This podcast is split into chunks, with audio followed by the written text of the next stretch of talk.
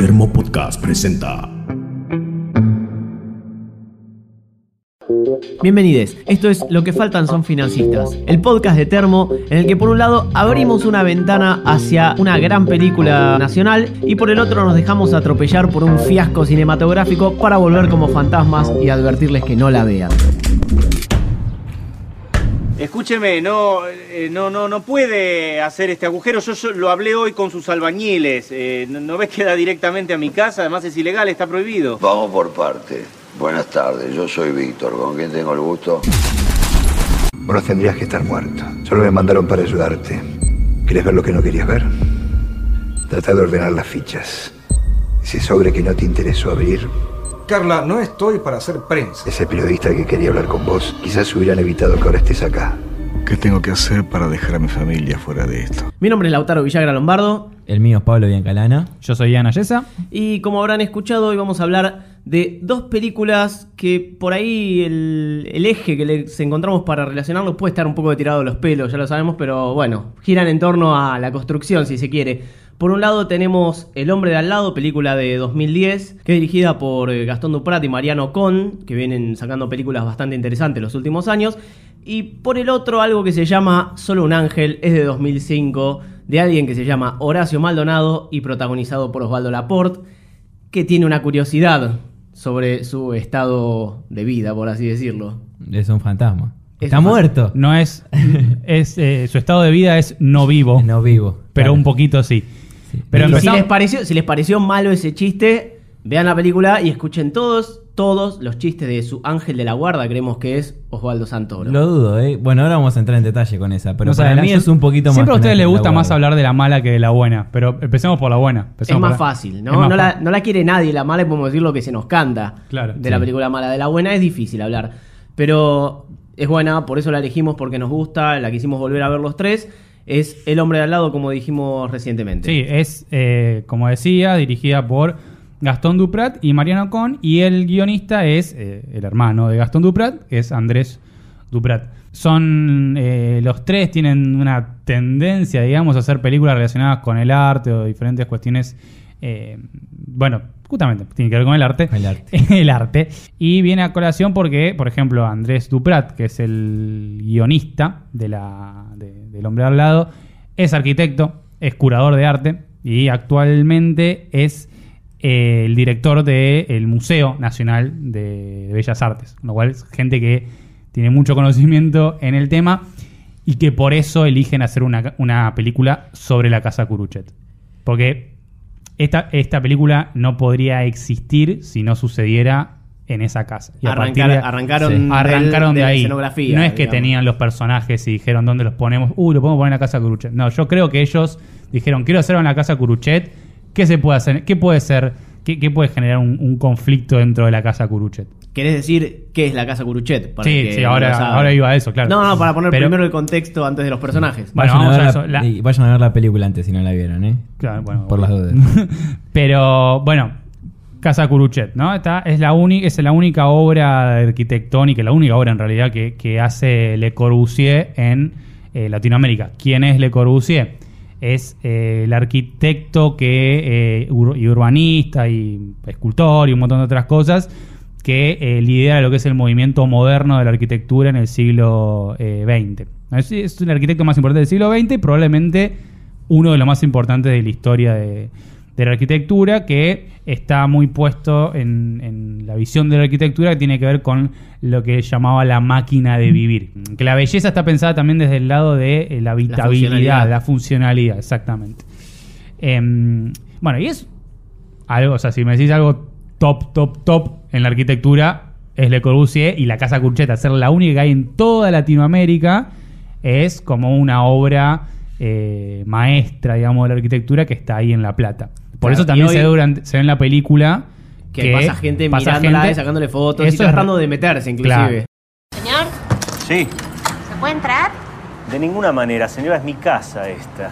Yo no sé, Wikipedia a la gente le hace un daño psíquico. Eh, ya no ya no vive gente ahí, es un museo. Bueno, eso es una de las cosas que, eh, que, que está de alguna forma puesto en la película que tiene que ver con poder habitar ese lugar o no, esa casa o no. Porque esa casa la, la, la- la manda a hacer eh, Curuchet, que era un, creo que un médico en La Plata, se la manda a hacer, pero el tipo no termina viviendo casi nada ahí, la vende, casi no, hay mucho tiempo que no vive nadie en esa casa y hoy en día eh, la compra el eh, coso, el coso, voy a ser El muy coso. específico, el coso de arquitectos de La Plata. y Estudio. Estudio es la palabra No, que no, no es un estudio, no, ¿No? no, no es estudio, es... El eh, colegio. co- Claro, como si te dijera el colegio, algo por el estilo de arquitectos de La Plata, y es en la sede ahí donde se puede entrar y hacer visitas guiadas, etcétera. Entonces, en un punto, es una casa que nunca fue demasiado habitada, y es un poco también lo que yo creo que se pone ahí en cuestión en la, en la película, la posibilidad de habitar ese lugar, esa casa. La idea es que entras a la página y tú te encontrás con una foto tuya. Mm, no, mira, mira qué cara de salame. No sé si está bueno que, que lo primero que vean sea una foto mía.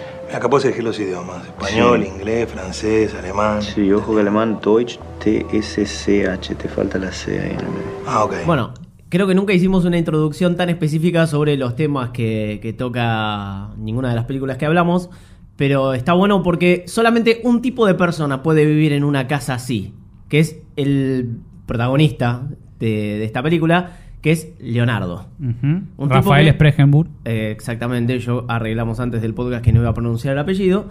Eh, creo que hay una mi- unanimidad en esta mesa, es un ser detestable, por lo menos para por cómo está filmada la película, por el punto de vista que se le da, que inclusive es el de él, eh, es imposible empatizar.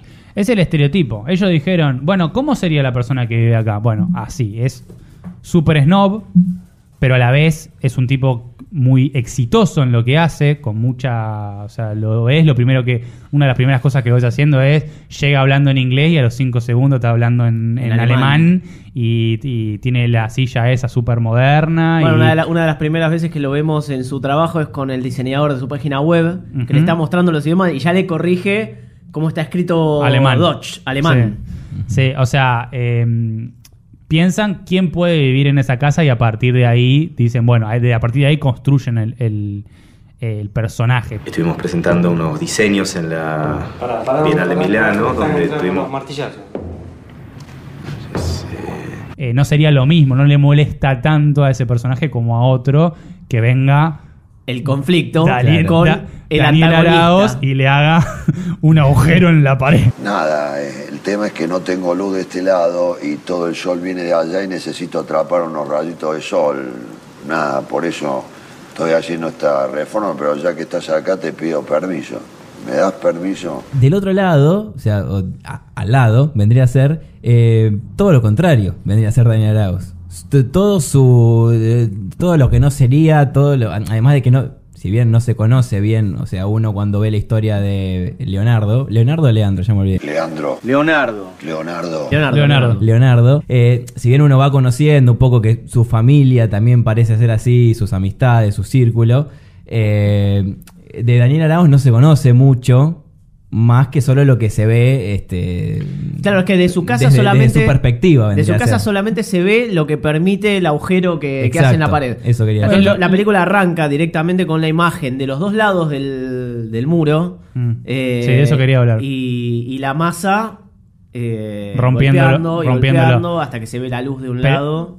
Pero a mí me parece lo que buscan mostrar es la oscuridad de un lado, digamos del lado de Araos, porque está todo oscuro, y la luz del otro lado, de- de- del lado de... Bueno, él, él- él lo y dice. es literalmente eso lo que le dice. Necesito un cachito de luz. Atrapar unos rayitos de sol. Daniel Arauz lo que le dice, está bien, te, te molesta que yo te robe unos rayitos de luz, pero como que no te enteraste, parece que tenés edificios enfrente que te están mirando, o sea, como que toda esa casa se ve este al, al- al público y... mm, Es algo que no, no- no dijimos antes cuando hablamos de... Le- Vamos a ir metiendo cosas de más o menos así como... Así nomás, digamos, de Le Corbusier y arquitectura. eh, porque tampoco somos expertos en el tema, pero sí, la idea de la, arquitectura de Le Corbusier es una arquitectura como muy también visual y que se ve mucho de esa, de esa casa desde afuera y cuando vos ves eh, la película se nota que eh, los, quizás los ambientes no están tan tajantemente cortados ni definidos. Por ejemplo, la, un ejemplo, la, el cuarto de la hija de, de, de Lolex, De Lolex. la hija de, la hija de Spregenburg.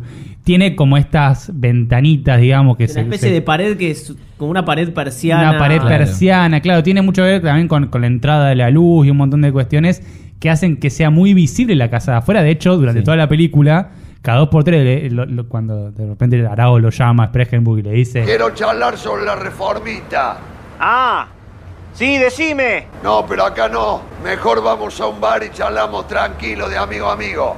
¿Sabes qué pasa? Estoy laburando ahora. Pero si hace media hora que estás cabeceando ahí frente a la computadora. Eh, estás. Eh, Leonardo no le puede decir en ningún momento que no. O sea, a, a nada. Ni cuando lo llama para abrirle la, para que le baje hasta la puerta, ni que lo llame eh, ni- para subir a la traffic, lo que sea, en ningún momento dice que no.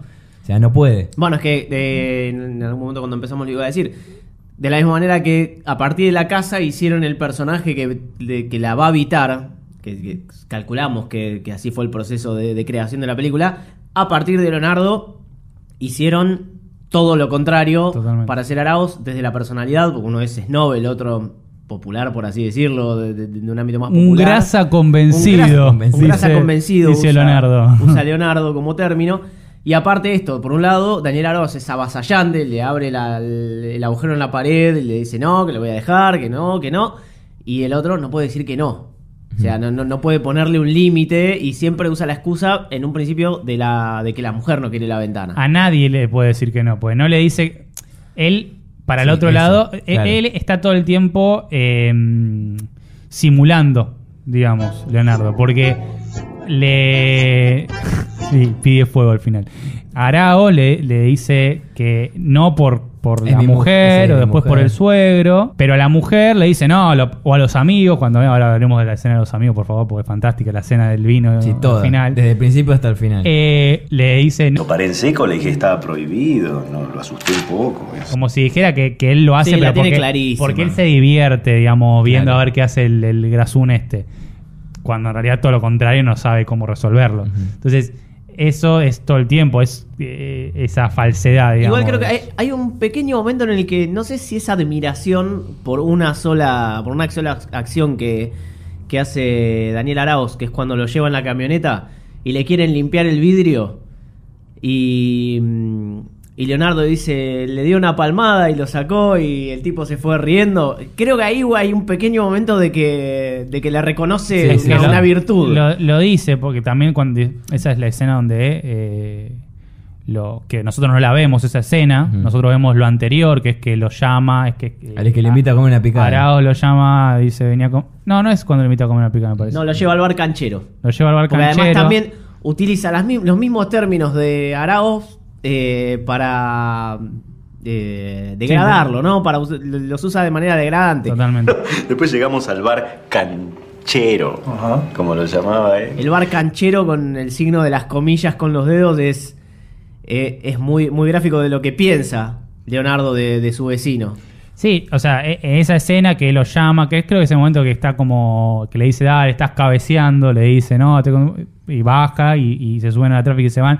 Que primero pasa esto que, que decía el auto recién, de la moneda, no sé qué, y después al final, eh, que hay uno que, que le va, mm, también se bajan en el bar ese, esto todo contado en la escena esa de, De amigos. la, la escena de amigos que es fantástica, eh, que Spregenburg dice, Estaciona y viene un trapito, ¿no? Entonces le dice, eh, jefe, le miro el auto, qué sé yo. Bueno, este tipo con, con su lógica, con su locura, destraba cualquier situación incómoda, ¿eh? Con un bozarrón, pero con mucho swing, le dice al tipo, miralo o no, cuidalo, que no es lo mismo. Entonces, una parte es como que le, le- le- le admira eso que él no puede hacer. Claro. Él no Porque lo dice nunca, pero él sabe que no lo puede hacer. Él, esc- él esconde a, a- a la, a la tensión, cuando hay una pelea con la mujer, en general también como que lo... lo- Todo, Sí, tira él no todo puede- abajo de la alfombra. Claro, sí, sí, es verdad. Él nunca puede decir que no, pero tampoco puede desactivar ni, ni siquiera con la hija. Que la Claro. hija no puede ni siquiera contestarle. ¿no? Este, la relación con la hija es fantástica. Es muy o sea, la buena. no relación con la sí. hija. Pero, Pero- todo ese monólogo que tiene con la hija es como que la, la empieza como a querer psicoanalizar y la hija solamente se saca un auricular para escucharlo y cuando termina de hablar se lo vuelve a poner, que seguramente no sé si lo escuchó, pero que dice, replanteate eh, tu alrededor en medio de hablar. Bueno, no, es espectacular. Claro, porque está tan subido quizás a un, a un pony snob, digámoslo de Sí. esa forma, que no puede ni bajar a hablar con la hija de una forma normal. Claro. Que no me parece mal que odies a tus padres, que me odies. Es más, si es genuino me parece bien. Pero fíjate si es algo real o si en realidad es una excusa para no enfrentarte con lo que verdaderamente te, te agrede, ¿no? Bueno, y esta parte de la cena de los amigos es espectacular, que acá es cuando se ve, mientras eh, tienen esa primera cena donde él contaba todo esto, que cuenta todo su problema, porque viene siendo el tema de, de- de- de su vida. Ya no trabaja, ya no habla con la mujer, ya nada, sino que es eh, lo, lo tiene ob- completamente obsesionado. Bueno, tiene un tema de conversación, no le estaba pasando nada en la vida, claramente. Claro. Está por separarse. O sea, Sí. la, la situación con las mujeres están a punto de separarse. Sí, parece que ya viene con problemas desde antes, desde antes porque... eh, pero yo no, no sé si él, creo que en un momento es como que trata de, de como decir que el problema que estoy teniendo yo es este tipo y no otro problema mucho más grande, ¿no? Que se ve que tiene con la familia en general. O sea, a lo largo de toda la película es como que se desconcentra en la entrevista que le quieren hacer o cuando está trabajando. Pero sí, a él no le pasa nada. Inclusive eh, dice claramente hace un mes que no, que no cojo. Que no cojo. Eh, y cuando se cansa de intentarlo, entonces en vez de vivir él, ¿qué hace? Lo que yo decía antes. Van a la ventana a espiar, A ver el otro que está viviendo, que está haciendo algo más interesante que yo. Claro, exacto. Exacto. Bueno, y te- sí. Pero pará, nos estamos, podemos hablar de la escena de los amigos. Sí, volvemos, a eso. Claro, porque sí, están sí, los sí, sí. cuatro, está eh, ellos dos, o sea, eh, Leonardo y Ana, que es la, la mujer, La que mujer. da clase de meditación o algo por el estilo. no puede dar clase tampoco. Eh, no, no da, no da. no- no- con el ruido de vecino no se puede, no se puede dar clase. Tuve que dar clase antes. Eh, y los dos amigos que son más snob Más todavía, snob sobre todavía. todo él. Sí. No tengo ni idea cómo se llama, creo que no lo dicen, no importa. No, No. sí, dice al final. Después dice que tal es un salame, pero no, no importa el nombre. Sí. Están lo- los dos amigos y después de que le cuentan todo esto, van a al sillón. Bueno, las, esa escena. Él, o sea, el- el- el- el- después de la cena, donde está Uy, acá se va la mierda. Está, están escena, sillón, los dos sentados ahí. Uno, eh, él, eh, Rafael Spregenburg, está con los anteojos. Yo lo estoy haciendo, pero ustedes no lo ven. Está con los anteojos mirando tipo los marcos o cómo se desfigura el- el- la luz a través del vidrio o algo por el estilo que nadie sabe. que seguramente él tampoco Como si, sabe tuviese, bien. como si estuviese totalmente drogado, pero no. Y el otro sacudiendo una copita de vino, que no toma vino, la sacude nada más y también mira como el prisma de eh, la luz atraviesa el bordó del vino y se transforma del otro lado en otra cosa. Escuchando cómo se llama la música. Eso se llama, si no me equivoco, música electroacústica. Para el que quiera indagar, eh, no, no lo haga. No- es, es demasiado snob. no, yo no, no puedo creer que haya gente que escuche eso. Gustos hay para cualquier cosa, pero la verdad que si uno se va a terminar pareciendo a estos dos personajes, es preferible estar bastante lejos. Sí, uno, uno, uno se piensa como que es un nivel superador escuchar esa música. Porque ca- capaz que te lo imaginas, bueno, capaz el tipo se hace ese no, pero capaz te escucha jazz. No sé, como que está como en otro nivel social. No, no, escucha está cosas llevado al límite, está llevado al límite. Y ahí es cuando, bueno, ya el límite de la ridiculez de, se mezcla, se entremezcla con los golpes del vecino. Eso es espectacular. Me encantan esos sonidos, golpazos fuera de tempo. Salen del subwoofer, ¿no? Eso.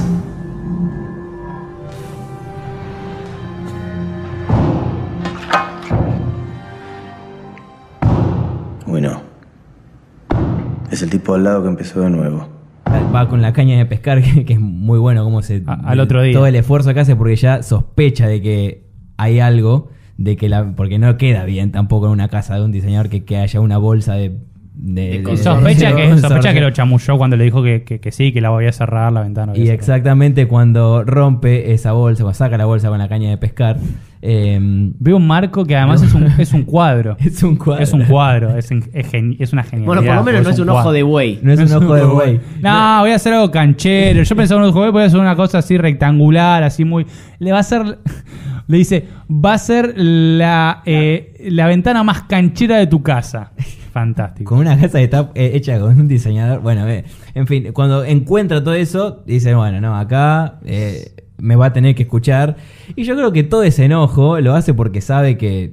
que Él llega ahí y si hubiese estado varados no, no hubiese empezado a los gritos. seguro no, que se no. encontró con Negri- un personaje que no habla. Le grita porque se le agarra No con el pobre No, tío. y que además- con el pobre tío Carlos. Eso, eso es lo que tiene la, la película de, de- de que también de que te genera in- incomodidad en un cierto punto y que también es impredecible. Esto de que cuando salta de la escena y dice, no, ahora me va a escuchar, cuando, perdón, salta de la escena de que saca el plástico y aparece la cara, el primer plano del tío eh, recibiendo las puteadas de Leonardo. Y vos decís, ¿y este tipo de dónde salió? ¿Qué? ¿Es de otra? eh, ¿De qué me están hablando? ¿Será de.?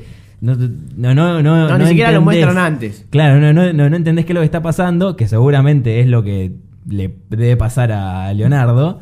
eh, pero igual, él, Él agarra, no encuentra Arauz- ahí, Mm. ve que no está Arago, que hay un tipo que está ahí con cara de. De nada. De, de tener problemas de, de- de algún tipo de problema. Y, y dije, eh, dice, esta es la mía, acá me la agarro con este. ¿Y cómo se va agrandando más? Y Porque le- te das le- cuenta que se va agrandando eh, el enojo de él ante, el, ante la Pero bueno, ahí se agranda y ahí es la, la primera vez en la que él, desde la casa de, de Araos, ve para su casa, cuando le está gritando al pobre tío Carlos. Carlos era, ¿no? Sí, Carlos. Sí. Y se queda mirando algo, como que le cambia el semblante, se queda mirando como hombre mirando al sudeste, no sé, se queda mirando algo ahí que no, se sabe qué es. Como que le pega un bajón ahí. Y queda ahí y se va y se mete en el auto y empieza a tirar eh, el sapito como si estuviese lloviendo. Y se queda ahí un rato.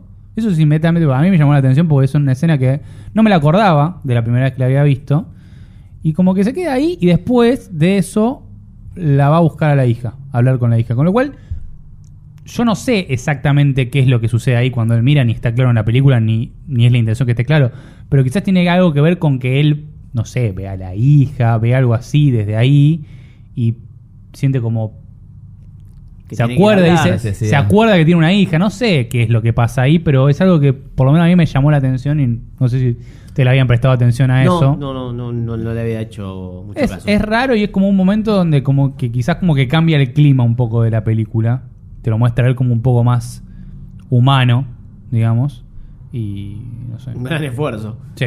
sí, un gran esfuerzo, un gran esfuerzo. Bueno, después de gritarle Bueno. al tío Carlos, sí, ya viene, creo que una de las mejores escenas de la película que es Sí, Daniel top, tres- Araoz. top 3 claramente. Top tres. Daniel Sí. Araoz descargándose con él. Me dijo mi tío que anduviste por casa. Ah, era tu tío. Estuve, sí, le estuve explicando cómo tiene que hacer todo. Bueno, lo de la ventana está aclarado. Bien. Ahora, bajo ningún tipo de circunstancia voy a permitir que le levantes la voz a mi tío Carlos.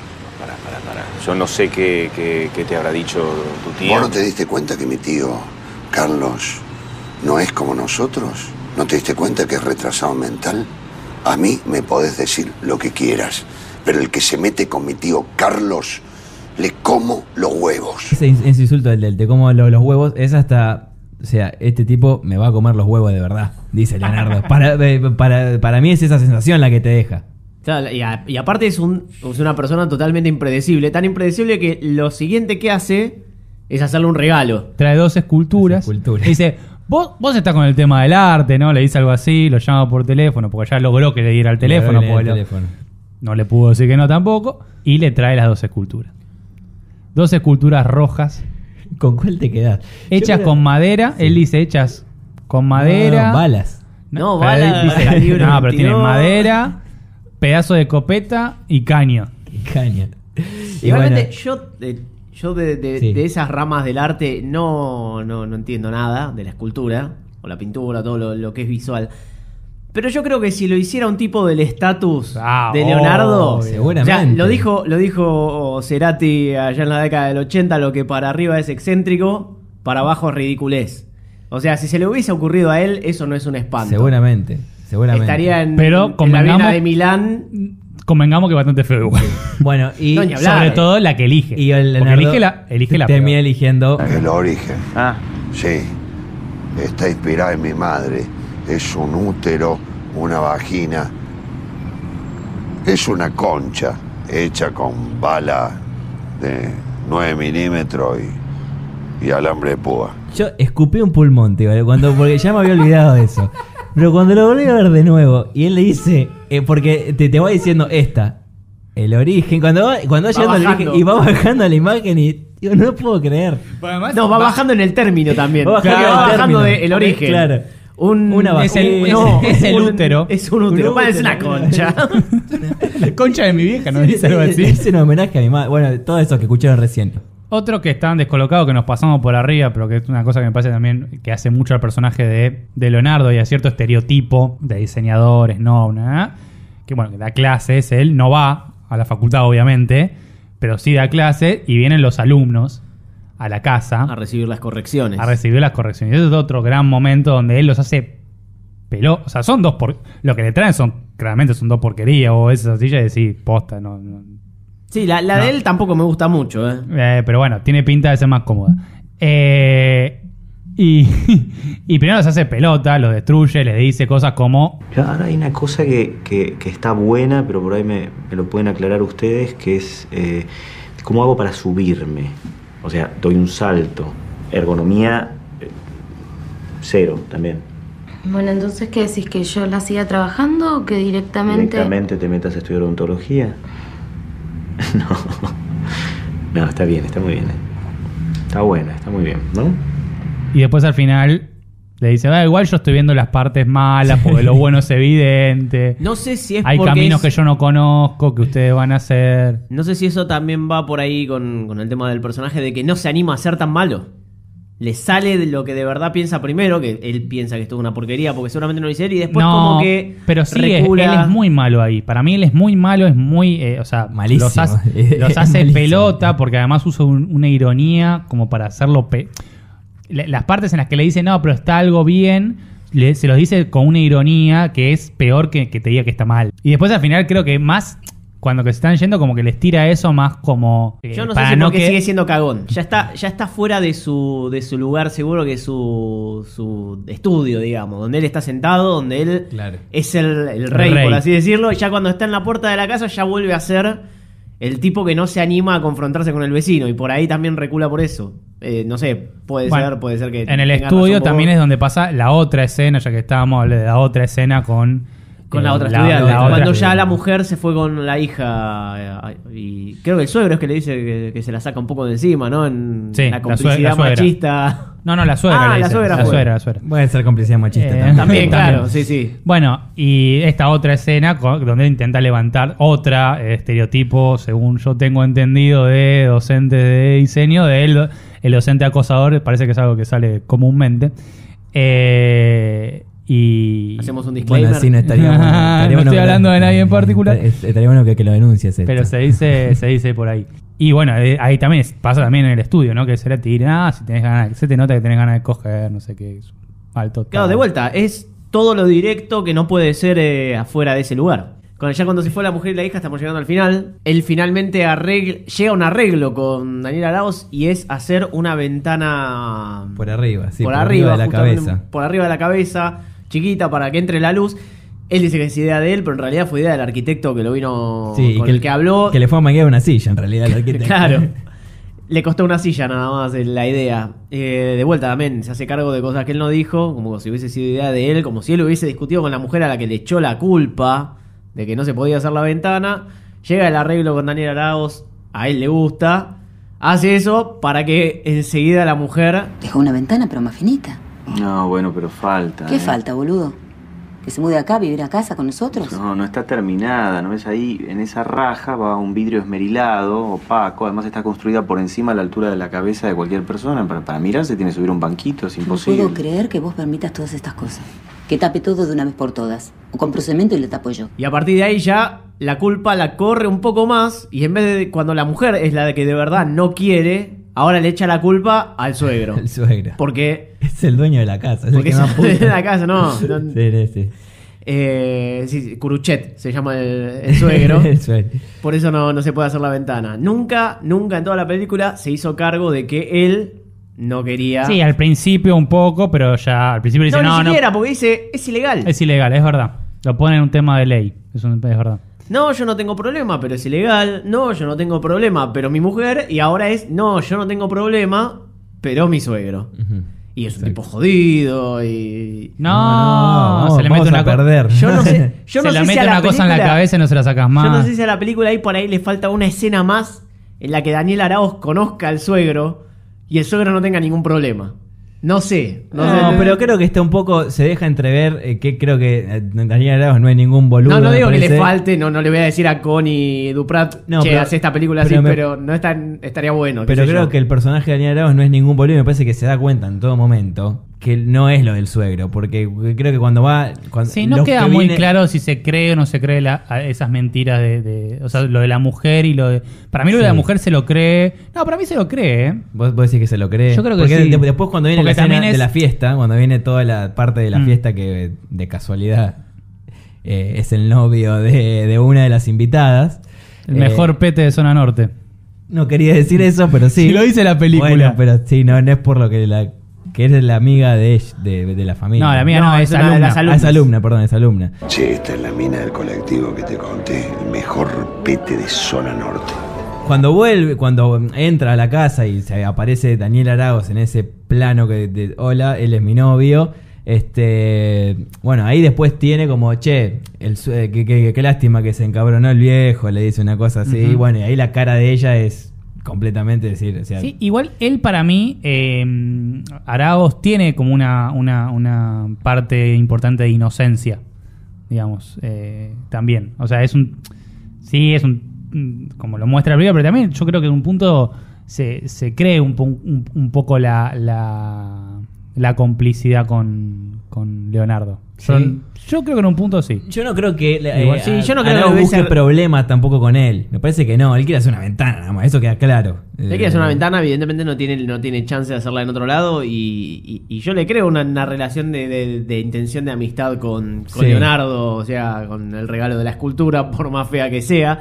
Eh, la escena cuando le da el jabalí por la ventana, que Jabalí tampoco al lo escabeche. dijimos, eh, cuya receta está al final de la película, en los créditos.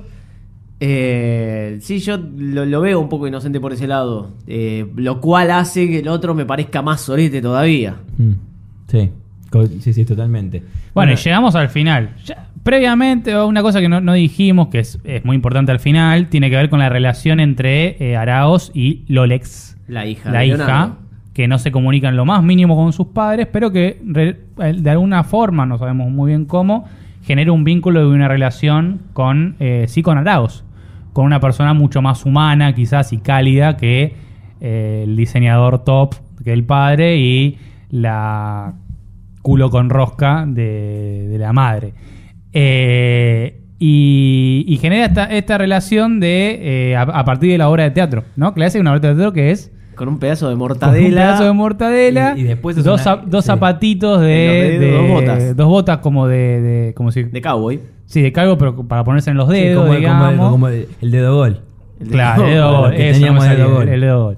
Eh, y, bueno, todo lo contrario no que es o sea bueno ni siquiera tenía jamón tenía mortadela o sea, Mortadela tenía. eh, todo lo contrario a su casa, ¿no? Y ve otra cosa de ahí, y eh, quizás eso sea lo que le atrae, y es el único momento donde habla. También. Le dice muy bueno, muy lindo, algo así, le dice de la obra. Sí. Esa es la primera aplaude. vez que lo vemos. Ya la segunda que está haciendo eso de vuelta sirve para que eh, Víctor, Ya con, ya- Araoz, perdón, ya con una obra de teatro embadurnada en dulce de leche. No, dulce de leche es? ¿O Sí, es- dulce de leche. o es ketchup. Para mí es más no, rojo. dulce no, dulce de leche, leche. sí. Es algo que no sé qué, no sé el qué contraste a tu rojo, televisor. no sé qué color es el ketchup que estás comiendo. No sé.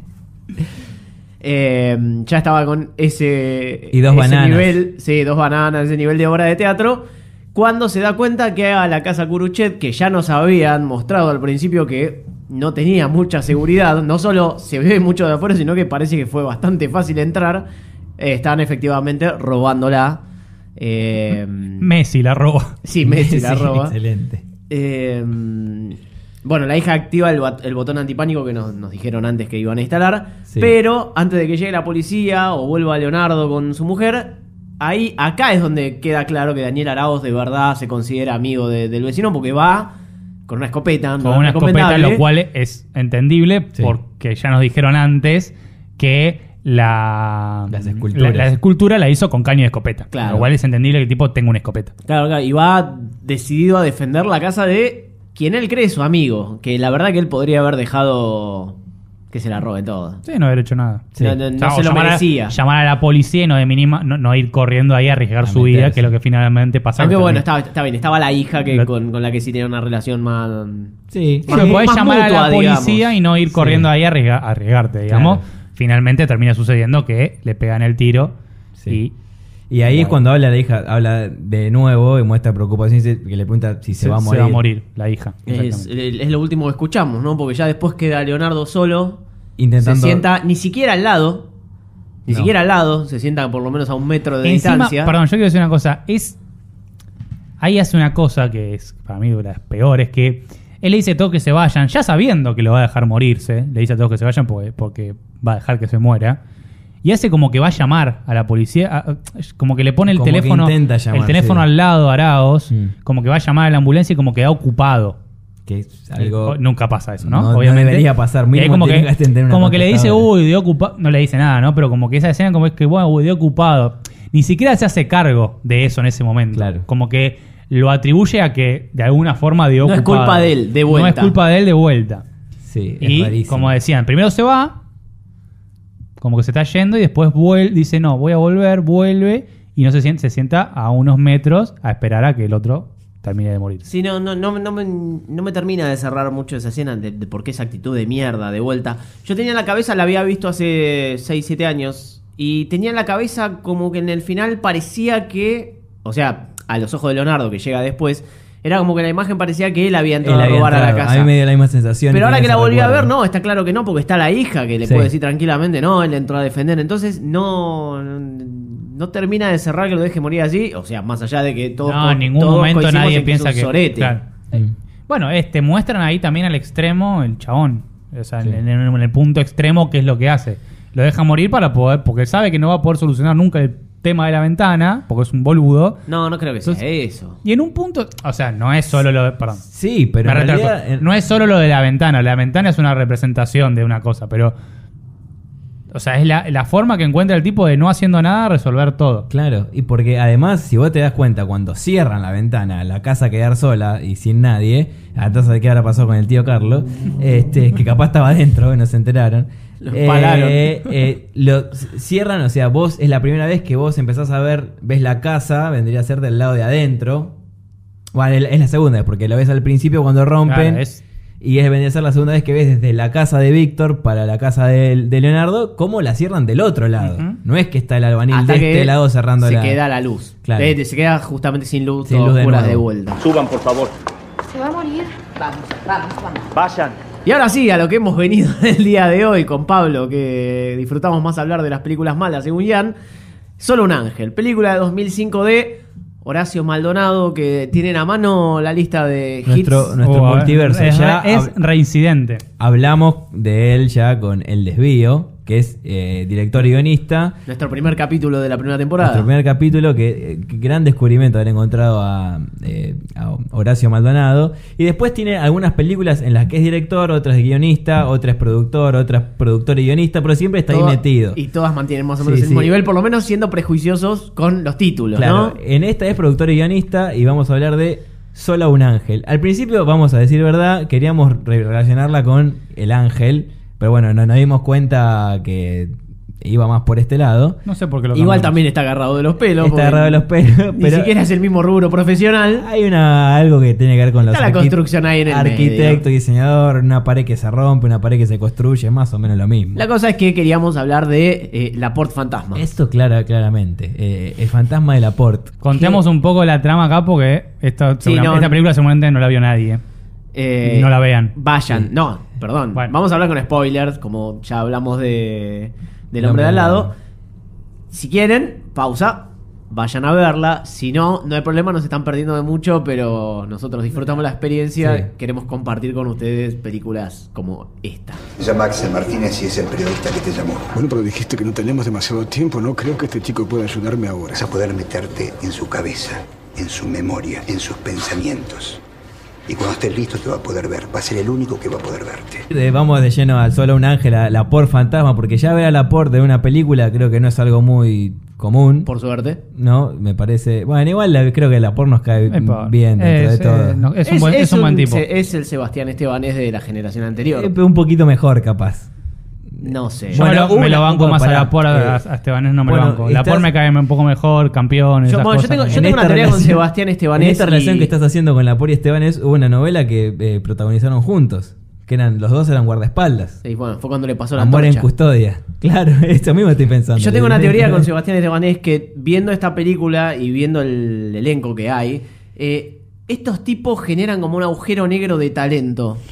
Claro. Hacen que los que están alrededor también actúen mal. Porque yo Sí. he visto actores buenos con Estebanés que cuando están con él, no sé si será la calidad de la novela, justamente de casualidad, pero es pésimo el trabajo que hacen. Y en esta película actúa, eh, en Solo un Ángel, ya de- en la que tenemos que hablar, actúa, por ejemplo, Ramiro Blas, que si no lo conocen mucho, está en una serie española que se llama Vis a Vis, hace de malo, igual que en esta película, pero lo hace muy bien. Es una actuación muy buena y acá es espantoso. Sí, Entonces tiene- yo creo que es el síndrome ese de cuando está Laporte cerca, Otro caso de, de ese síndrome sería Osvaldo Santoro. Osvaldo, Claro, Santoro, Osvaldo Santoro. es incomodísimo escuchar a Osvaldo Santoro, pero vamos, vamos desde Vamos el principio. principio. Osvaldo Laporte es un ingeniero, ¿no? O eh, No sé si es ingeniero, sí, pero. ingeniero, sí, sí, es ingeniero, ingeniero, ingeniero. ingeniero. Al principio dice en el- la carta que le mandan sí, es ingeniero.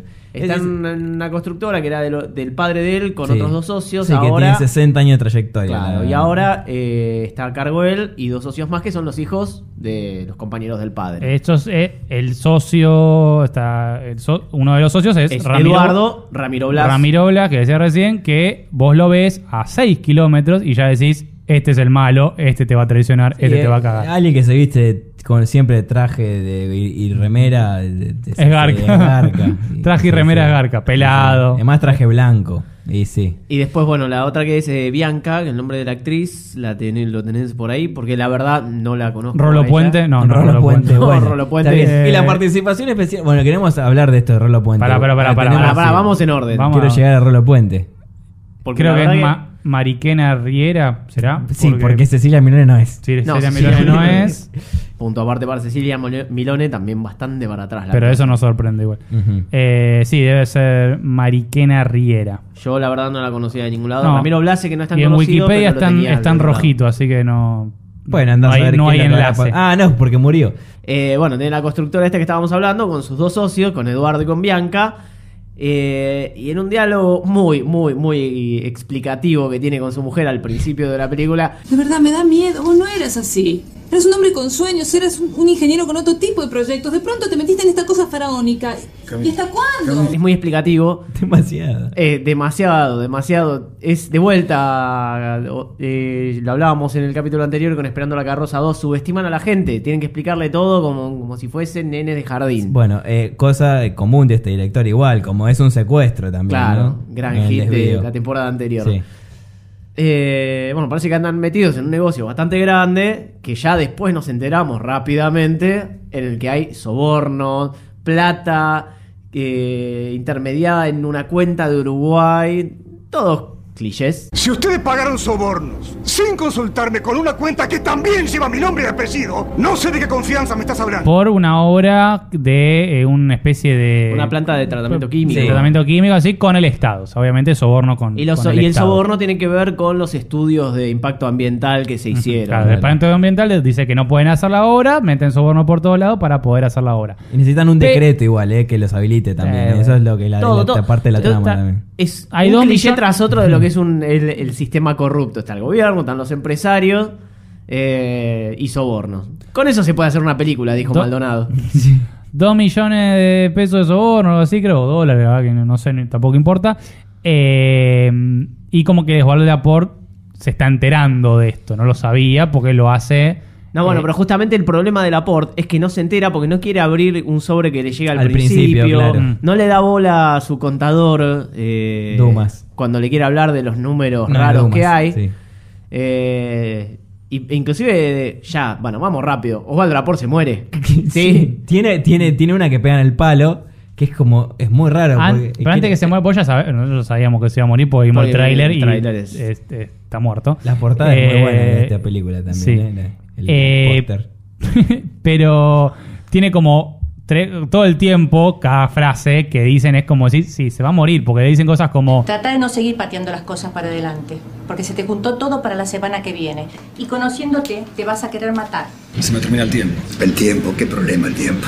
en un momento casi choca y dice, ay, Dios mío, qué suerte que, qué, qué suerte que estoy vivo, no, no menos mal que za- zafé, no me choqué, algo, no choqué o algo así, tipo es...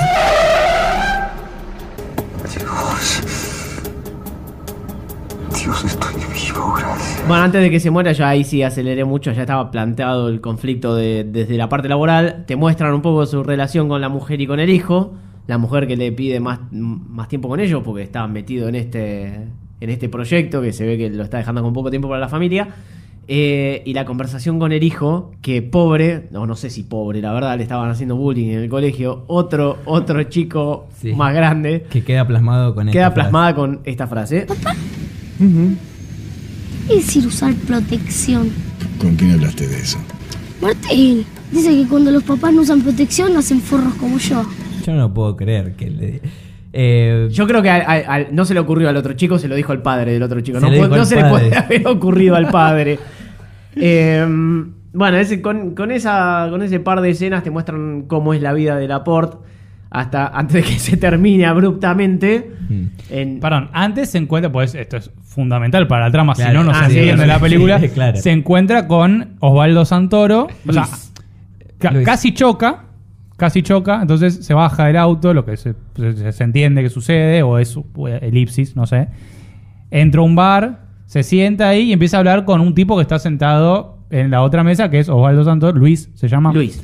Luis. Que todo el mundo lo mira y, y vos ves que, que- que el resto están como mirando porque Osvaldo Santoro no está ahí. claro. Es un fantasma. Son muy No queda claro. Son muy graciosas las escenas hablando solos, igual. En general en toda la película. Pero él es in- sí lo ve porque es una especie de su ángel de la guarda. O eso es lo que no quedaba estilo. claro. Muchas cosas no quedan Para mí es un poquito más que eso, no es, no es solo un ángel de la guarda, porque está siempre ahí, es como que, no sé, es más una, una Morgan Freemeada, me parece. Va más por ese lado. No importa la velocidad que lleve tu vida, lo que importa es si la dirección es correcta. de vuelta, las escenas, las escenas que habla, que te muestran que la gente está hablando con gente que no está ahí y te muestran la perspectiva de, de ellos hablando solo. No sé por qué será que son muy bizarras y he visto cosas parecidas en otros lados y, y queda mejor, ¿no? No sabría decirte dónde está mal, qué es lo que está mal hecho. Pero, Sí. se- pero da, da esa sensación de que está hecho mal y que por eso causa gracia. Sí. Más allá de las escenas en las que de verdad buscan causar gracia y ya ahí causan vergüenza ajena directamente. Es conmigo, es con vos. Es con vos. Chao. Eh, bueno, sí, decíamos esto. Ve a Osvaldo Santoro, hablan un rato largo en el que nadie le viene a preguntar por qué, ¿Por qué está hablando solo? Disculpa, flaco, ¿estás bien? Algo por el estilo. Nada, no hay una reacción lógica. en Yo lo toda esa grabo, escena. si tuvo 40 minutos hablando, con- yo, yo Claro. lo grabo. Bueno, con, con al- ah, bueno, en el 2005 no, capaz no, no sí, tenía sí. que O sea, lo que tiene además por eso, porque yo estuve toda la película pensando que era de 1995 y no, era de 2005, pues está filmada con mm, eh, Super 8, es tipo, no, no da 2005. Sí, sí, no, no, no sé con cuánto presupuesto contaba la película. Claramente Creo que en el mucho. final se, se- se nota un poco más, en los Ah, no, no postcréditos. spoiler, no spoiler vamos los a créditos, spoilear los créditos es lo mejor de la película. Eh, Tengo una teoría con los postcréditos que podemos Después hablar. hablamos de los postcréditos. Pero bueno, después de este encuentro con Osvaldo Santoro, sí vuelve otra vez a la empresa, tiene alguna charla más con, con sus socios. Se va a comprar él las flores para su mujer en vez de mandar a la secretaria. Orquídea Shop va a comprar las flores. Orquídeas. Una escena que yo mientras la veía, cuando estaba en la florería y el diálogo con, con la empleada, eh, visión obligada de, de los que nos gusta este tipo de películas es The Room, que hace poco tuvo su, su documental. Hay una escena del protagonista Sí, sí, yendo sí, a una florería, me hizo acordar mucho. No llega a ese nivel, pero sí, me hizo acordar bastante. Y ya bueno, cuando sale la por de la florería es donde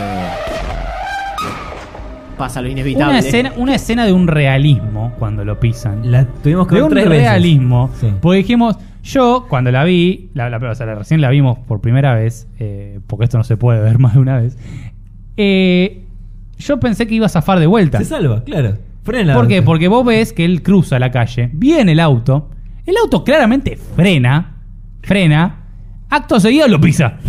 Está, está- Está, roda- está rodando arriba del parabrisas, pero frenó el auto. O sea, no, ya no lo iba a pisar. Bueno, venía muy rápido, claramente. Sí, aunque sea cortar la escena un poquito antes cuando el No, no, auto pero no es que- viene. No sé si antes o mejor. No es que- no es que- Está cortada muy mal. Hace un, como una especie, de, no sé, de, de, de, de- de fade con otra escena Tenía con que, la otra. tenía que claro. co- cortarlo un poco antes porque lo cortaron mal y se ve la parte. No es que queda con inercia, frenó. Frenó. Quedó quieto, cero velocidad, nada.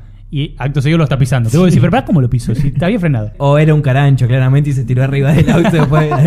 Claro. Bueno, una de las cosas que, que a, a Ian le hizo sentir que estaba viendo una película de 1995 es que la, la- la- la parte técnica es horrible.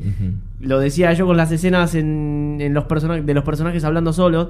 La edición de, de la escena de- del atropello. Eh, y, y muchas Es un cosas- atropello. Es un atropello.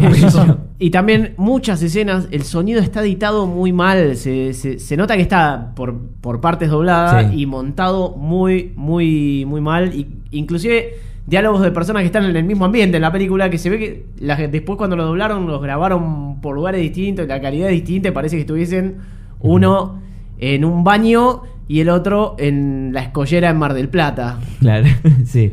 Eh, bien, y ya mm, avanzando un poco más, bueno, Laporte muere y empieza, tiene este como encuentro con Santoro de nuevo. eh, y le dice como, si le hubieses contestado a ese periodista que te llamó, como que quería hablar con vos, y él estaba con Amil, fuma mucho también Laporte en toda la película, demasiado. Iba a morir de cáncer En del algún pulmón Mucho si no, no le si iba no a lo pisaban. Bueno, el periodista todavía no lo mencionamos, es eh, Pablo Novak. Sobrino de Rolo Puente, Pablo Nova, que es periodista. Rolo Puente es el editor, el director del Sí, parece diario. que es director del diario. Y aparece enojado en una redacción con un habano.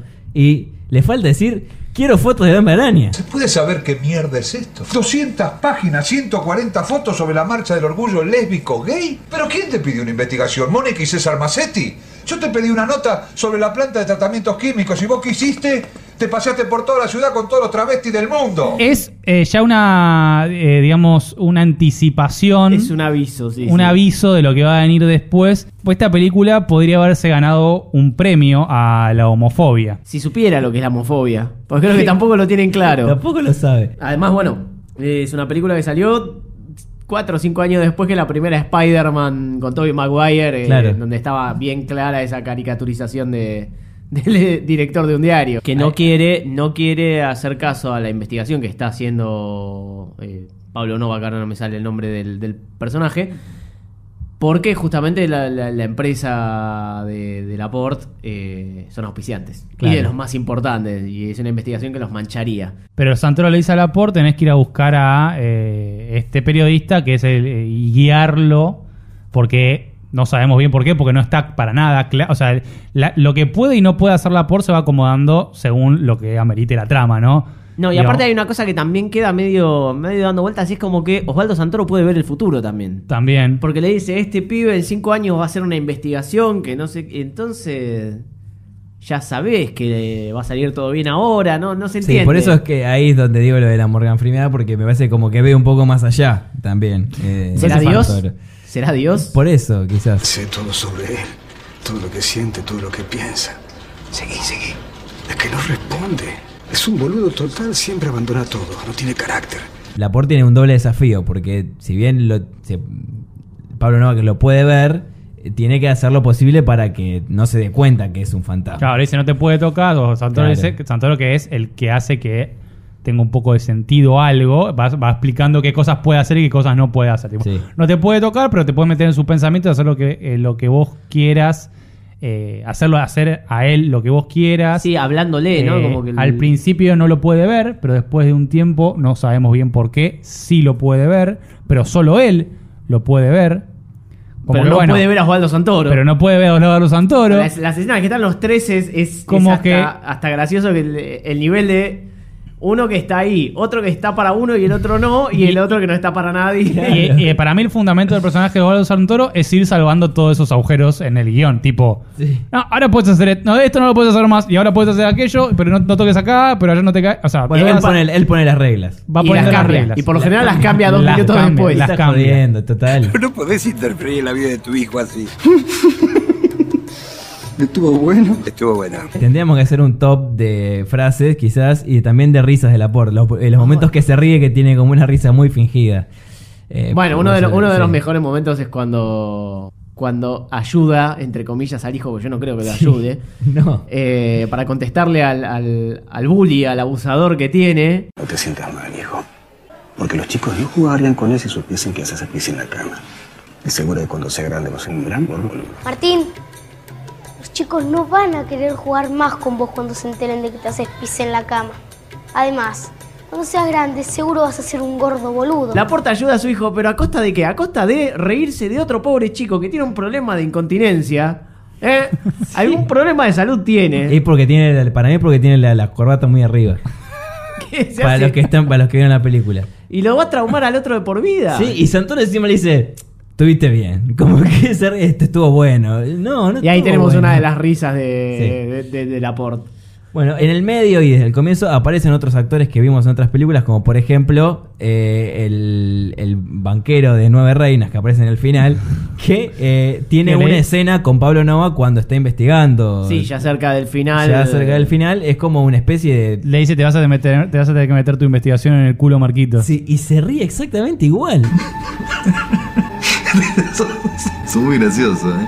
Decime, ¿y se te revienta la cabeza?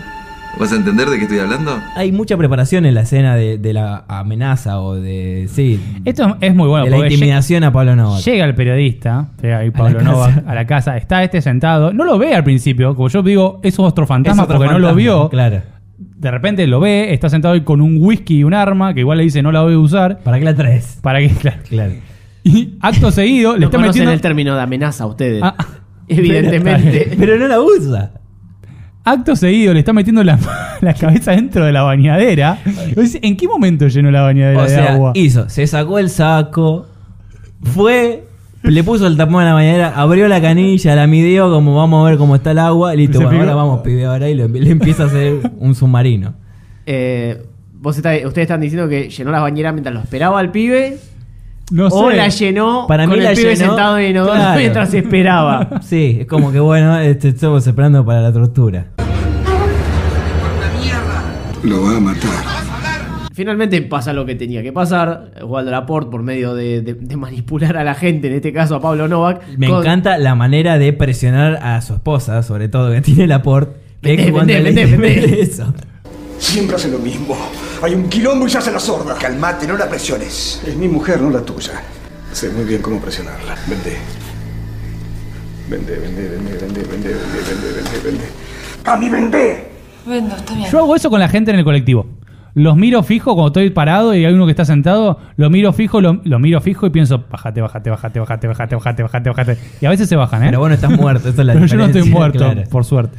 Pero bueno, sí, la, la mira y dice sí, sí, sí, sí, sí, sí, sí, sí, sí, para que ella diga que sí, porque de alguna forma logra que se le... No, tampoco se explica muy bien cómo, logra que por estar muerto, además tiene alguna capacidad de... de- de- como de... Iba a decir psicótico, pero no es No, de, de psicótico. manipulación. De- Sí, de manipulación. Igual no que, tampoco queda de vuelta muy claro cómo es el tema, porque cada vez que lo vemos tratar de manipular a alguien, habla. Habla, habla y les da órdenes. Mm. Pero cuando ya en el final está Pablo Novak llamando por teléfono, cuando está por publicar la nota que habla por teléfono con Bianca, en el momento que ahí sí nos dejan claro que se, que se arrepiente y que lo vende a, a Eduardo, nadie le dijo nada y Osvaldo Santoro le dice a Laporte, ¿sos vos el que lo estás manipulando? Y no, no le está hablando, no está haciendo lo que toda la película hizo para manipular a la gente. Por eso, las reglas de, de- de- de estar muerto acá quedan bastante poco claras. Sí, y Santoro capaz tampoco las conoce muy bien. Entonces por eso no es el que- mejor empleado que Claro. hay. O, o quizás no la sabe. entonces le está diciendo así, hablale acá ahora, o no le hables, o tené cuidado, o no, que es peligroso. Y bueno, y viene este momento cuando se vuelve, después de que ya eh, en esa viene una escena, después donde hay eh, muertes y disparos. Bueno, ahí, ahí vamos. vayamos Ah, a- vamos vayamos a la escena. escena es la- final, es escena la- final. es- Claro. Es el clímax. Es el clímax de la, de, de la, sí, de la historia, porque ahí se, se- se termina resolviendo Sí, prácticamente ya sal- todo. sal- se publica la investigación, eh, se le cae el negocio Sí. a, a la constructora. Sale la tapa del diario. Si es el diario más vendido, No sé si es el diario No, no más sé si es el vendido, diario más pero... Pero bueno, la- el, que- ¿cuál es el, el- eh, a- al título y, a- y al nombre del diario le faltan un par de acentos. tildes. Tildes, tildes. Eh, podría creerse que como metieron la noticia último momento no tuvieron tiempo de revisar. No, no, pero si además ser bueno, tiene- pero el titular eh, el principal. ti- titular principal es eh, otro, otro caso escándalo por, por corru- corrupción. Por corrupción. Eh, no, por sobornos. por Otro- sobornos. No, porque si no faltaría el, También la- el acento, que falta el acento en escándalo, el, la tilde, pero además tiene solo signos de admiración al final y dos. Dos, nada más. Pero es que no hay. No hay excepto- títulos Y además, que. ¿dónde, Excepto dónde viste un, Claro, ¿no? ¿dónde viste un título con, con- Pero diario serio, ninguno. No, y además es un, es un eh, como diría Franco Milazo, para nada ganchero. Es el, eh, el, el título. ¿Cuántos diarios hay que te dicen escándalo de corrupción? Lo que- a mí no, no me llama como al Además, cent- a otro comprar. escándalo de corrupción. Claro. No es ayer como ayer que- habían titulado otro. Claro, no es como estalló el verano, una cosa que lo ves y decís, uy, lo voy a comparar para ver qué onda. Bueno, No, el tema nada. es que sale y se pudre todo y cuando se, ente- se entera... Sí, ya, ya nos vamos directo a la, a la- a la oficina de la gerencia. ¿Dónde donde están está? Eduardo Está- y Bianca. Sí, Eduardo y Bianca, que son lo- los dos... Los dos socios de Laporte. Socios de Laporte. Ella arrepentida, aunque hace como que no, que no, no, no Llora dice un poco. nada, llora, igual Sí. está claramente mal. Él empieza Y a agarrar una. El contador, que es... Garrotera. eh, Igual primer- primero Eduardo hace un par de llamadas. Más que porque sirvan de algo como para seguir explicándonos cosas. Sí. O sea, no va a recuperar la plata, lo quieren matar en el, desde el gobierno, lo quieren matar desde la empresa, lo quieren matar de todos lados. Y ahí sí entra el contador a regodearse. Para que mí, es- que para mí no- no sé- regodearse. ¿Cómo se llama el, el actor? No- Eh, Es Dumas. Le vamos pero a bueno, decir Dumas. para los que vieron los simuladores, que es todo el mundo, es Dumas. ¿Te pensás que estoy jodiendo? Pará, pará, pará, pará, pará. No te pensás que estoy jodiendo, ¿no es cierto? ¿Te pensás que esto es joda? Acá el señor parece que se toma esto a la joda y que parece que lo mío es joda. ¡No estoy jodiendo! ¡A mí me van a matar por esto! Lo amenaza al contador, le pone el arma en la cabeza, como diciendo: Si a mí me van a matar. eh, Yo te, me- me- te- te me voy a voy a llevar a vos, a vos. también. Claro, porque piensa que Piensa él que es él el lo que lo, vendió, claro. fue lo- eh, que, que lo vendió porque es el que tenía acceso a esas cosas por ser contador. Y Bianca Y Bianca diciendo. dice que fue- fue ella, yo. automáticamente Ramiro Blas, Eduardo, le pega un par de tiros. La ella mata por si podía zafar de algo, ya te iba a ir Fuera de cámara. homicidio, sí. Perdón, eh, quería decir que Dumas es Humberto Serrano. Perfecto. Que en paz descanse porque tiene una crucecita al lado de Oh, Wikipedia. ¿Eso está chequeado? Por las dudas. Acá Bueno. dice eso. Wikipedia. Puta, se me pasó. Podrías haber avisado. Claro, bueno, y después eh, le pega un tiro, como ya está hasta las manos. eh, Igual eh, ella, a ella le pega los dos tiros fuera de plano. ujú. Y eh, cae después de mucho tiempo. ¿no? Claro, porque te lo siguen mostrando a él sosteniendo el arma, baja, y ahí sí te la muestran a ella que empieza a caerse. Y bueno, una muerte lenta. Tiene una muerte lenta. Bueno, y acá sí se va el, eh, Eduardo después de matar a, a Bianca, agarra al contador, El contador. se lo lleva al balcón, no, no tiene mucho sentido dónde No se lo sabe si lleva. lo va a tirar o si le va a pegar un tiro. Caen los de seguridad que, de vuelta, no es la policía. No, no, de seguridad. Son de seguridad de su propia empresa. Que tienen armas, además. que tienen están armados. arma. No tiene, de vuelta, no tiene mucho sentido las reglas de los muertos y la de los vivos no estarían siguiendo ninguna lógica. Porque es el que les paga el sueldo. Claro. No importa que le esté apuntando con un arma. Ellos están para protegerlo a él. No a- Es- Bueno. no, para- no, pero ni siquiera para impartir justicia. Sí, sí, es verdad. Bueno, Bueno. son- bueno, ni- y bueno, Eh, sí, me estoy metiendo, nos estamos Bueno, metiendo, y ahí- estamos hilando muy fino. Laporte pero- vuelve a hacer sus, empieza a manejar sus poderes. Mm, Soltalo y apuntate vos. Pero ahí donde además las reglas del juego para Santoro no solo las va cambiando de qué puede hacer Laporte y qué no puede hacer Laporte, sino también sobre la marcha sobre qué está bien y qué está mal que haga Laporte. Él también es como un consejero en un punto y le dice, mirá, estás muerto, tenés como ahora tenés como más poderes porque estás muerto, no sé si sabe por qué, pero bueno, tenés más poderes y en un punto como es una especie de tío Ben que le dice, tenés una responsabilidad con esos poderes, ya que estamos en la línea de, de personajes de Spider-Man, que le dice en ese momento, Laporte le empieza a decir que eh, lo suelte a Dumas y... y eh, Que se apunte él. Santoro le dice, Gonzalo, no lo hagas. No sé qué puede pasar después. Es como si lo mataras vos. efectivamente, Laporte hace que lo suelte al otro, que se apunte a él mismo y después que le apunte a los, A los guardias. a los guardias para que los guardias lo maten. Y cuando pasa eso, Santoro le dice, Si tu padre viese eso, estaría orgulloso de vos. ah, y le estuvo diciendo todo el tiempo que no haga eso. O sea, ahí cambió de vuelta también las reglas sí, éticas, ¿no? Básicas. todo- durante toda la película van, según lo que se le ocurría a Maldonado. Eh, después de esto queda dos No, escenas más. Sí, empieza ya cuando Laporte se vuelve a cruzar con. Eh, parece Daniel con. Pablo Novak. no, y le pa- dice, Ah, con Pablo Novak, que trata de abrazarlo. Y, Y- Laporte es- esboza la mejor excusa que escuché en mi vida para que no te abrace otra persona. Soy homofóbico. ¿Eh? Homofóbico, lo mismo que la claustrofobia, pero con los hombres, claro. Eh, no, no queda claro si saben bien lo que la- Pero como No, que queda bastante claro que no saben No, lo que, que es la saben. homofobia. Porque desde el principio ya están como queriendo meter eso de decir como que de por un lado está mal, pero eso de la claustrofobia de los hombres es como claustrofobia, pero No, es es espectacular. genial. Sí, sí. Es No, viste, porque hay gente, Igual, que, eh, hay, hay- hay gente que sale a matar espacios eh, chiquitos porque son claustrofóbicos, ¿no? Claro, exacto. Es lo mismo. Es lo mismo, es lo mismo. Bueno, y después eh, empieza a, eh, a- para hacer relación con otras películas, empieza el momento Un Buen Día en el que Pablo Novak se da cuenta de, de De- que... Bueno, todo el esfuerzo de, de Laporte para que no lo abrace y que no se dé cuenta que es un Claro. fantasma es al pedo porque el mismo Laporte los manda a su casa. Claro, es un El mismo. Laporte le pide que le lleve un re- el regalo al hijo que habían hablado al principio de la película, un avión, bla, bla, bla. Y ahí Pablo Novak ve una foto dándose cuenta que es el peor periodista del mundo porque al tipo hacía dos semanas lo estaba buscando para hacer una entrevista y no sabía cómo era. Claro. Después se le apareció muerto Sí. siendo un fantasma y no sabía que era el fantasma de, de quien él quería entrevistar. Qué espectacular. O sea, Así- el peor periodista de la historia. No sé. La, única manera de que esta película sea cierta es que haya intervenido un fantasma y que tenga problemas Y psicológicos. aparte, lo peor de todo, Sí. lo cual hace más triste al, al villano de esta película, es que te derrotó el peor periodista de la historia. Claro. Sí, sí. Eh, bueno, y, y ya para el final nos queda lo, lo emotivo que es el hijo de Laporte. Y ese que periodista se llama Nicolás Winiaski. Ya para el final nos queda, nos queda la parte emotiva de el hijo que parece que lo ve por un Lo ve instante. con- corre. con haber comprado, eh, yo quiero eh, eh, esto, para hacer diferencia con el desvío, también otra película de Horacio Maldonado que ya de- venimos diciendo, teníamos una banda de sonido de Memphis la blusera en- eh, completa y acá se ve que están un poco más justos. Se pagaron un tema de Fito. Con la guita se pagaron un tema de Fito que Resignificando el amor después del amor. Mm, Porque ya el no. amor después del amor no tiene que ver con las cuestiones de eh, más propias de la vida del ser humano y del sentimiento y del amor, sino con es el amor Después de la muerte. después de la morirte. muerte, claro, después de morirte. Bueno, y empieza Es todo- para cagarlo a tiros, eh, realmente. Y, y creo que viene, le empieza a, a- a crecer la película. Desde la parte de lo, de lo que soy homofóbico, empieza a crecer de nuevo la película. Sí, lo- lo mejor son los últimos 10 minutos. Sí, sí, sí, con los postcréditos. Tiene escena postcréditos. Eh, cu- creo que en este momento arranca. No, no había arrancado el universo Marvel ni siquiera No. en 2005. Se les adelantó un poco. Habían otras películas con Sí. escenas postcréditos, ¿no? Pero la gente empezó a quedarse en el cine a partir de Marvel, más o menos.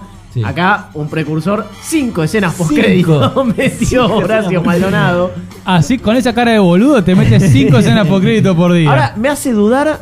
Me hace dudar si cuando vimos el desvío no nos quedamos a ver si había escena postcréditos. No, me Yo pare- iría corriendo a revisarla. Podríamos ir a revisarlo, pero tengo una teoría con esto, porque empiezan a aparecer personajes de El Desvío en, en, eh, este, en las escenas post Para, vamos a una. La primera Pará, de todas, La primera no tiene invitados. Número uno. puesto número 5 vendría a ser, ¿no? Puesto número- Puesto número 5 es la de... El, eh, el hijo en el colegio, el hijo tiene por lo menos 10 años, ¿no? Estamos todos de acuerdo. Sí. El- eh, le preguntan qué se festeja el 9 de julio. Exacto, y no sabe. Y después ustedes dicen que está mal que le hagan bullying. Por favor. No, Bueno, y- bueno. Además que dice... Yo no quiero meter política acá, pero hay alguien que yo conozco que es presidente que le preguntaron lo mismo y no lo supo responder. Bueno, eh, vamos, eh, eh, y en, en ese momento le dice este Lapor que está ahí en- como ya es como bastante alevoso, que está en todos lados y se puede comunicar claramente con su familia, le dice de la independencia. del día de la independencia. Y, y atrás se ve, ve al chico que le hacía haciendo, bullying. un, haciendo un claro homenaje a ese sketch de Chachachá donde el gordo casero le dice a Nazareno Casero de chiquito La plata, la plata y le sopla la Vos decís que respuesta. Horacio Maldonado veía chachacha. Yo creo que no, No. lo entendí. No, no lo, no lo entendió. No sé, y además como que eh, eh, él, él escucha, como que el hijo debe escuchar esa voz en su mente, como que dice, "No, no, Día de la Independencia, no sé, mi papá era uruguayo. Bueno, como que no, no sé si lo voy a entender bien. Y atrás, y atrás tiene a el chico que le hacía bullying. Quedó en el fondo. Quedó en el fondo. Con los cara de- pantalones meados. La cara de pobrecito. traumado por el niño. Y ese niño crecerá y se transformará en Pablo, el del vengador infantil. Yo pensé que íbamos a volver a hacer Wiñauski el chiste, pero bueno. No. Podría ser tranquilamente. Para mí todavía se hace pisa encima uñas. El tío Carlos. Eh, Bueno, esto no va. Sí, va, Hasta. Wiñowski. No, el tío Calvo. Bueno, eh, puesto número 4. Pasan a otra escena que acá es donde ya aparece. eh, sí, eh, Que es el nuevo, aparece la nueva pareja de la Cecilia nueva pareja Piloni. que es Federico Delía o Santos, como lo conocemos eh, po- popularmente. Y que yo tengo la teoría, siguiendo en el desvío, es el primero que muere en el desvío. Sí. Es el primero que lo mata Carnaghi. Que Gastón, que, ay, que los mata delante de Gastón Paul y Gastón Paul vomita en un momento después de que. Pero en ningún momento se ve que. Quizás, para mí, la- mi, mi- mi- mi teoría es que Federico Elías se salva. Queda solo. Y después, mucho Este más años ¿Es el después, multiverso de Maldonado? es el multiver- el- eh, no, el universo sería, El porque universo. estaría dentro del mismo universo. Y que Federico Elías se salva, eh, queriendo rehacer su vida mucho más adelante. Este. Consigue O a puede- una o viuda. puede ser antes. O más simple. O- sí, no sé, porque Federico eh, ya está distinto. Porque si el Federico Elías del desvío era un hombre, de- o- era, era, era un verdad, oficinista. es verdad, es Acá verdad. Hay está, más chance de que esté muerto. No está tan parecido a Santos como, como, como en ese momento. Puesto número 3, pasa a eh, el, el nacimiento. Vemos, nacimiento vemos del un nieto. parto. Vemos Es un decir, parto. Una, se- una piba que está ahí pariendo y no la vimos nunca en la película, no sabemos quién es. Y de repente el niño nace. Que no se entiende. ¿qué? o sea, ¿por qué el, está.? el niño nace Sí. y Y el viene obstetra. el obstetra. Se baja el barbijo y redoblantes es Gastón Paul. Gastón Paul. Ya en el Paul 2005, para, obviamente fue una devolución de favores. Recontra reconocido Gastón Pauls ese momento. Por eso, en, eh, por, eso creo que es una, Sí, y- de favores, y- como decir, che, y, dale. eh, Delía también, ya me pasado los simuladores. o sea, Claro, pero es como decirle, che, dale, Te di laburo. me vienen a hacer un toque. Ustedes estuvieron como que vienen a- a- ahora a hacerme de obstetra, aunque sea. Y bueno, eh, en el desvío termina como un escritor, vendría a ser, ¿no? Es Colorado. En Gastón Paul, no sé si, se- si se acuerdan. En Era el único que quedaba desvío, vivo, ¿no? El único Sí. que quedaba vivo. Ah, es verdad. Eh, em, que se quedó con toda la guita. Además, y con la foto del viaje. y con la foto del día que es el único recuerdo que le queda de sus amigos, quizás con tiempo y dinero, estudió medicina eh, y ahora es obstetra. Pero no envejeció, porque pasaron como 20, Sí, 25 porque es años. Gastón Pauls. Es Gastón Pauls. Vi- Duerme en formol, pero eh, salvo por el tema del pelo. Eh, Claro. Y bueno, ¿y quién nace? ¿Quién es el, el niño o niña? No, no, la verdad que no, no presté atención. Niño. Niño. Gonzalo Robles, como el abuelo Laporte. Claro, porque es el hijo de eh, el hijo de Laporte, que creció, pasaron 10 años según dicen ahí, y ahora es abuelo. Sí, Cecilia Milone no Y obviamente está tampoco. Laporte y también está Santoro ahí. Sí, porque toda la vida, se quedaron toda la vida eh, acosando a su familia. Es como que está bien que ya entendí que estoy muerto, pero no tenés que estar todo el tiempo conmigo. De, como dejame un poco de estar solo también. Quiero hacer otras cosas. Y después ese, sí, ya, nos ese ya es el cuarto, ¿no? Y, el es el- y ahora no, viene el último. Ese es el tercer. Ah, no, después viene el cuarto. Después viene el cuarto. Que es en la misma escena. Que es en la misma escena que aparece Cecilia Milone avejentada de alguna comillas, manera. avejentada, le pusieron lentes y le recogieron el pelo Sí, distinto. y Laporte está ahí de nuevo y le dice muchas gracias doctor. Le dice una cosa así, que qué dijeron, dice, la- eh, dice Gastón Pauls. Y dice, no, gracias doctor.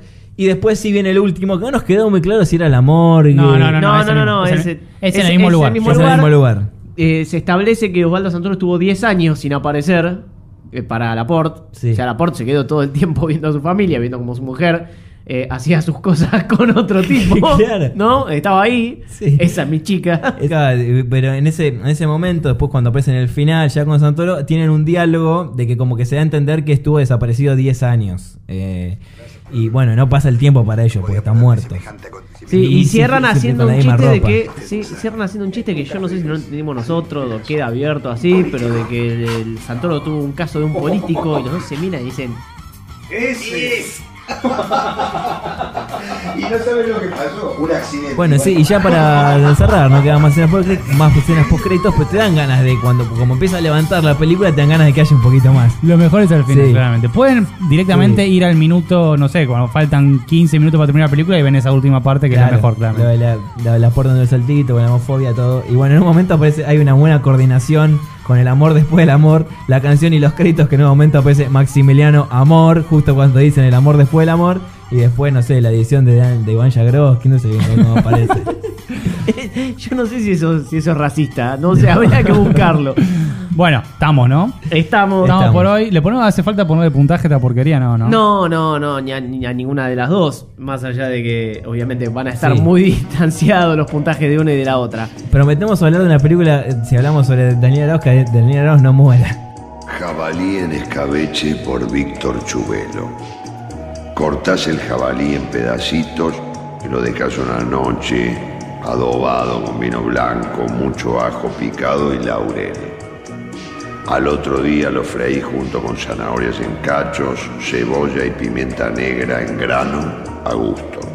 Después le echas un vaso del líquido del adobo y un vaso de vinagre blanco y cocinas todo un rato más. Ah, y un toque de limón.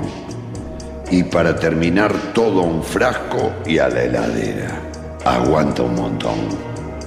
Chaucito, nos vemos. Escucha y suscríbete a este y otros podcasts de Termo en Spotify, iTunes, Google Podcast o en donde te pinte. Seguinos en arroba termopodcast.